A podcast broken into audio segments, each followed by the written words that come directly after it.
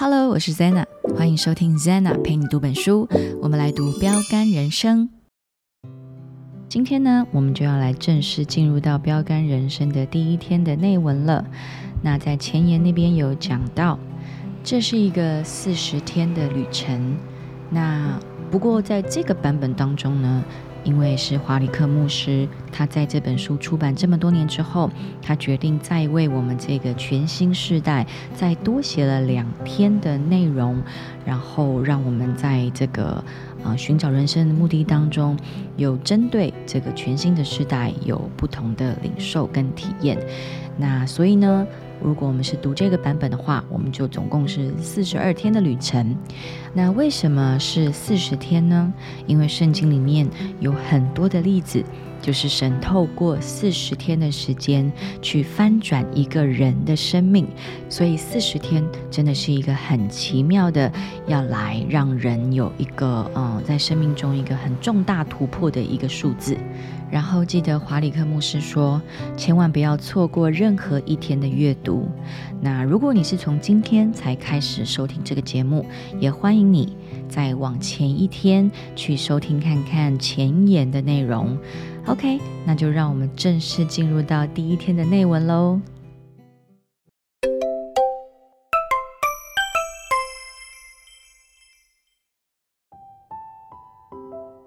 标杆人生。第一天，万物皆由神开始。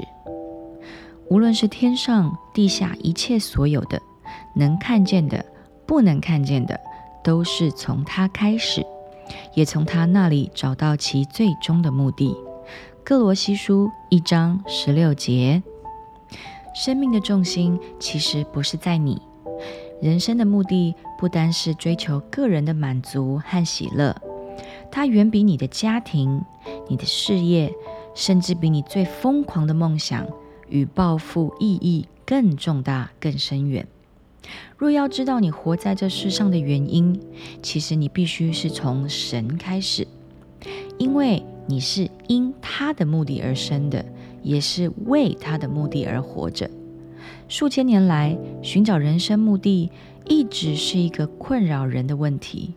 因为我们往往错误的是以自己为起点来开始，我们会问一些自我为中心的问题，比如我要做什么样的人呢？我该如何运用我的人生？我的人生目的，还有我的雄心大志，还有我的梦想，我的未来究竟是什么呢？专注在我们自己身上，其实永远是无法发现人生目的的。圣经说，神指引他所造万物的生命，每一个生命都是在他的权柄之下。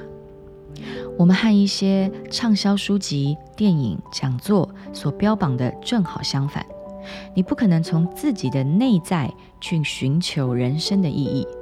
或许你已经尝试过了，但你不是自己的创造者，你怎么能知道自己被造的目的是什么呢？假如我教给你一件你从来就没有见过的新发明，其实你不会知道它的作用，而那个物件它自己也不能告诉你，你只有从呃它的创造者或它的使用说明书才能知道这个物件的作用。有一次我在山里迷了路，当我停下来询问前往露营区的方向时，有人跟我说。你不能从这边到那边，你必须要从山的另一面开始。同样的，你不能以自我为出发点去寻找生命的目的，你必须要从神，你的创造者开始。因为你的存在是神的旨意，你是被神所创造的，也是为神而造的。除非你明白这一点，否则生命便毫无道理。只有在神里面，我们才能明白自己的根源、身份、人生意义、目的、重要性，还有命运。采取其他途径呢，只会徒劳无功。很多人尝试利用神来满足自己的私欲，这样反其道而行的做法，其实是注定失败的。因为你是为神而被造。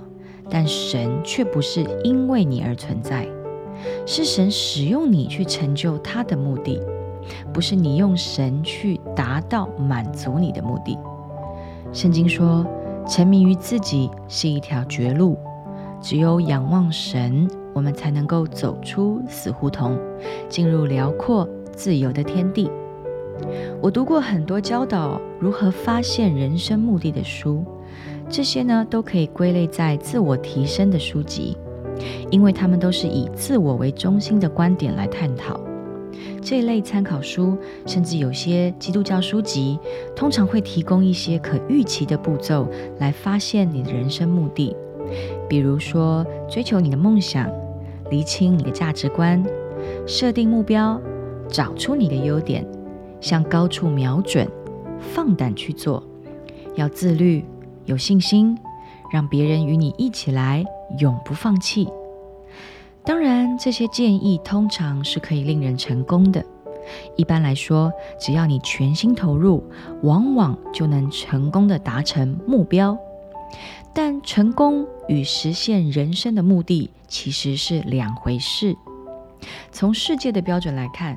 可能你达到了个人的目标，并且非常成功，但你却仍然错过了神创造你的目的。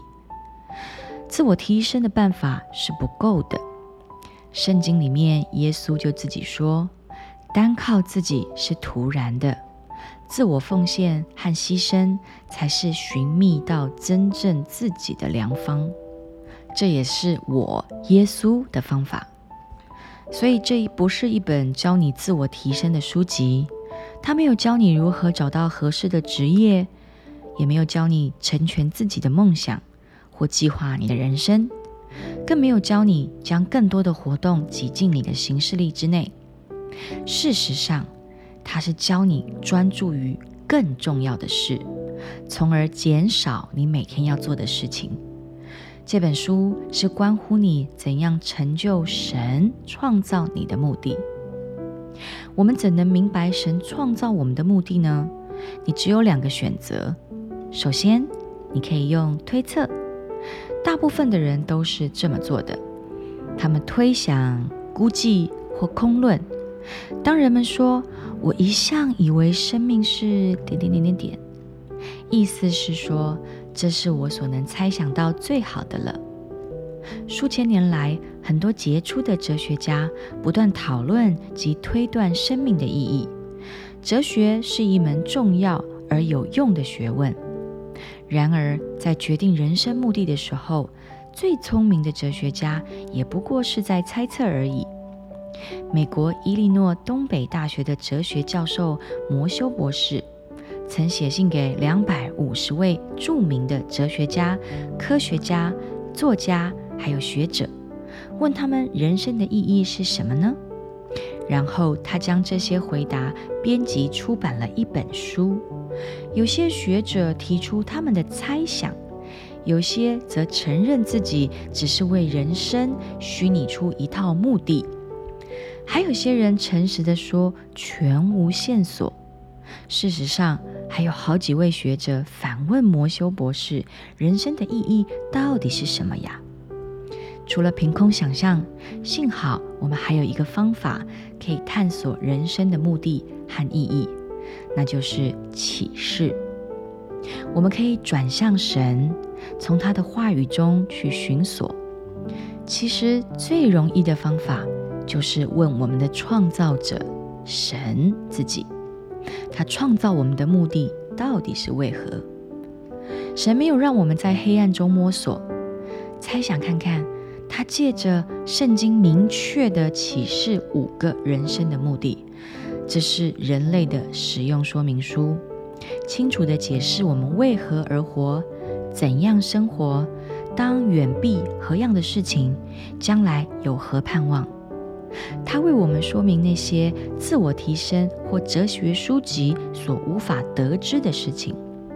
圣经说，神的智慧深藏在他的旨意中。这不是最后的讯息，而是神预定的计划。神决意要用此方法，将他赐给我们的福分显露出来。神不单是我们生命的起点，它是我们生命的源头。所以，若要找寻人生的目的，你先要转向神的话语，而不是依靠世上的才智。你必须将生命建造在永恒的真理上，而不是建立在通俗的心理学、追求成功或励志故事上。圣经说，我们在基督耶稣里知道自己是谁，为何而活，远在我们首次听闻基督，寄予厚望。他早已看顾我们，为我们荣美的生命做好了预备，因为我们都是他古往今来包罗万事和万物大计划的一部分。这段经文呢，对我们有三个启示：一，借着你与主耶稣的关系，你会明白你的身份和人生目的。假若你还没有这样子的关系，我会在其他的章节去解释。告诉你如何去建立它。二，在你还未认识神的时候，他其实早已惦记你了。在你未成为胎儿之前，神已为你定下人生的目标。他在你还没有存在以前，便已为你做了计划。他无需你的帮助。你可以选择你的事业、配偶、嗜好，或做其他抉择。但你的人生目的却由不得你做主。三，在神为宇宙定下的永恒计划中，你的人生目的正好成为神的伟大旨意的一部分。这就是本书的要旨。毕安德烈是在无神论的共产政权下长大的俄国小说家，在一个阴沉的日子里。他留意到神的存在。回顾那次经历时，他说：“当我二十七岁的那一年，在列宁格勒（现今改称为圣彼得堡），他在乘坐地下铁时，突然被一个巨大的失落感所淹没，生命似乎停顿了下来，明天仿佛完全消失。忽然间。”一句话浮现在我脑海之中：如果没有神，生命便全无意义。我在惊讶中不断的重复这句话，仿佛乘着它上升，离开地铁站，然后走进神的荣光里。你可能感受自己一直在黑暗中摸索你的人生目的。那恭喜你，你就快要进入到神的荣光中了。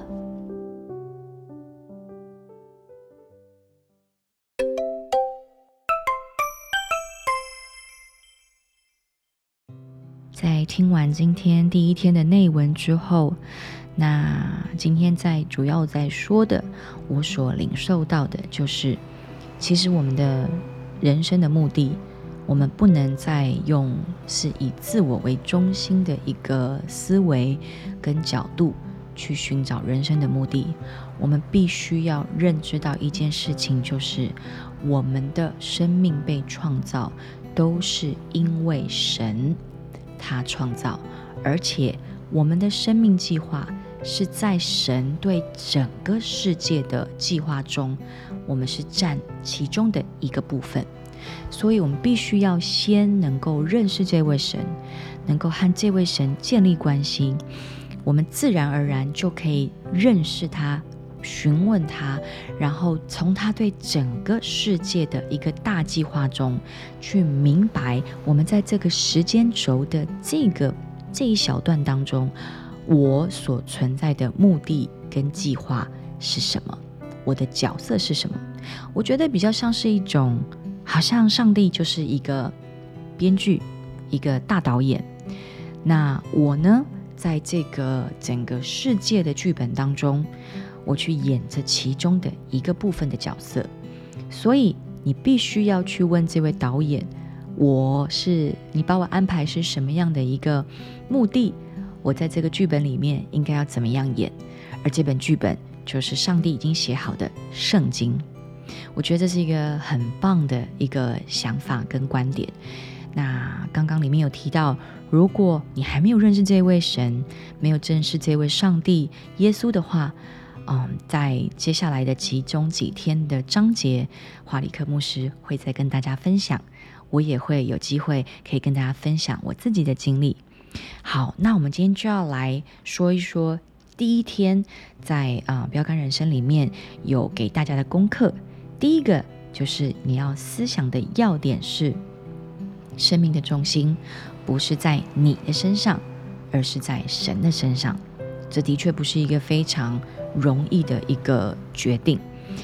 嗯，因为呢，我们知道我们现在的整个世界的价值观比较在是一种自我意识的抬头，并且会比较重视个人的利益跟主张。但是这就是很挑战我们的一个现今的思维。那今天要背记的一个经文是。所有的一切都是借着他所造的，又是为他所造的，在哥罗西书一章十六节。那如果有圣经的人，你们可以去翻翻这节经文，继续的去咀嚼、去读，然后去思想。那最后，嗯，他所给我们的一个第一天思考的问题是：我们要怎么样？才能够不被现在的一个大众传媒所蒙蔽，哦，就是说一直围绕在整个现今的价值观，就是嗯，我最大，然后我要重视我自己。其实在乎自己很重要，但是那个平衡点也要很好的拿捏，因为如果你看自己超过于这位创造者的话。